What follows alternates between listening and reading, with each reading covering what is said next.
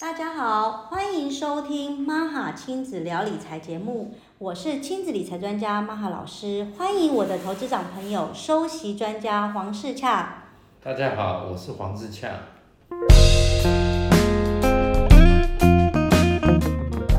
规划退休，很多人都会说，好，我觉得退休很好，退休很好，然后退休大部分人做的第一件事就是睡到饱啊，好，就是不用上班啦、很轻松啊。但因为可能一个礼拜之后就开始觉得生活有一点无聊了。对，到一个月之后就不知道自己要干嘛，然后可嗯能又会觉得说，好，我好像呃在这个社会上没有价值了，因为我已经不嗯是产出，就是真对社会贡献的，我要是一个米虫，或是大我的型朋友乐色可能呃大型乐色，对然后我的朋友可能有些还没退休，嗯因为我就问过我的朋友说，就我的大学同学，我就嗯说，哎、那你要几岁？然后他们每次都说、啊、没有啊，就做到六十五岁退休。我说嗯啊，可六十五岁就走不动啦。嗯。那你这时候再退休，不是对那提前想玩的一时候点，玩对你得的走体不力动可能就不太行。有可是些他们就走不觉得说动，他们有告诉我一件事，他说，可是你退休了，其实你不知道你要做什么，你会很无聊。那请问一下，投资长，你是之前就已经有在规划说你退休大概要做什么，或是你在心理建设上有没有做什么事情？因为我觉得退休这件事是需要心理建设的，你知道吗？对对对，而且要培养很多兴趣，对然后才有办法这个过得比较充实。这对的确是哎，我其实之前也看过报道，有对很多 Fortune 五百的行业的 CEO 退休之后，因为失去了舞台，对然后生活没有重心，然后可能就没有做退休的一个呃兴趣的培养或练习，人家讲要练习对才知道兴趣在哪里。对不然很多人就是听了很多，就是说啊，怎么样做退休准备什么之类的，就想说，哎、他自己都不晓得自己的兴趣在哪里，对那就人就很快的走掉了。嗯，那我觉得啦，就是说，人家讲，当然，呃，以目前来看，经济音在提高，医疗在进步。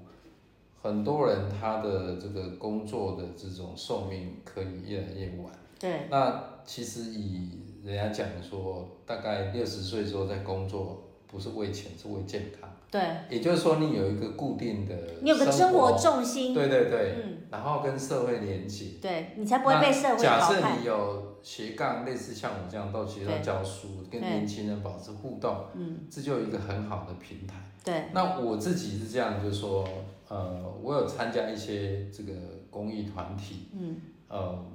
比如说福伦社，嗯，哦，它是做一个服务跟公益，对那呃一个月，有的人是一个月开四次会，有的人是开两次，有的社是开两次会，嗯，然后这中间假日还会去办一些，比如说这个呃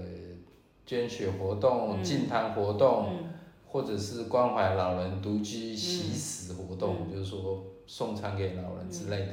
那你就会有一些呃事情做，然后另外就是说跟社会连接。然后觉得呃我有贡献，对不对？那这个都是一个很好的啊。另外，因为因为你跟这些朋友有一些互动，大家有一些机会，嗯，有人在学摄影，有人在学骑脚踏车，嗯，就像我们哎十一要去挑战环岛，嗯，呃十天，那这个就是一个不错的一个呃一个生活。因为你知道你要去环岛，我们已经练了两三个月，所以你每个礼拜六、礼拜天，总是一个礼拜你可能有两三次的一个练习。嗯，好，那能够到郊外去，然后天气好的时候，的确是蛮舒服的，那有达到运动健身的目的。嗯，那很自然的，这个有很多加成的一个一个作用了哈。嗯、呃，人家讲说那个骑车可以减重又可以美容。因为血液循环希很望好嗯变嘛好是对对对，所以搞不好这个我听过的故事是，有的人是可以减个十公斤，嗯那如果你去美容减重，搞不好十公斤要也是要十万，不止一公斤一万，不对要对是一公斤对十万，要对一百万。那那你自己骑车就赚到这个钱，又赚到这个健康。嗯。那我看过那个书讲，就退休练习曲，那的确是，就是说你在还没退休休之前，你试着去找寻自己的兴趣。嗯。然后那个大前研讲说，退休要一百种兴趣。我一百种太难了啦。对，不过至少的意思就是说，你不能只有单一的兴趣或几种而已，你应对该有好多种。嗯所以呃，不管是摄影、爬山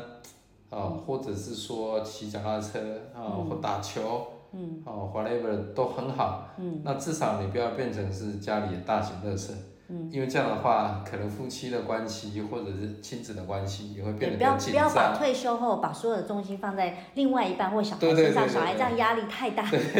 小孩会说你可以放过我吗？没错，所以对兴趣的培养，趁早去想、嗯去接触，嗯然后多多去接触，然后多去了解自己喜欢什么，嗯，然后你会发现说，人家讲退休是第二人生，对，是你可以创造很好的一个呃退休的这个呃精彩的生活，对。嗯。这一集呢，跟大家聊了有关于呢退休要干嘛，怎么开启我们自己的第二人生的主题。那下次呢，我会跟投资长聊有关于，哎，不是退休，是有关于财商教育，我跟他到底是怎么教我们的小孩，怎么样培养我们小孩有关于投资理财的知识力。好，欢迎大家记得去收听哦。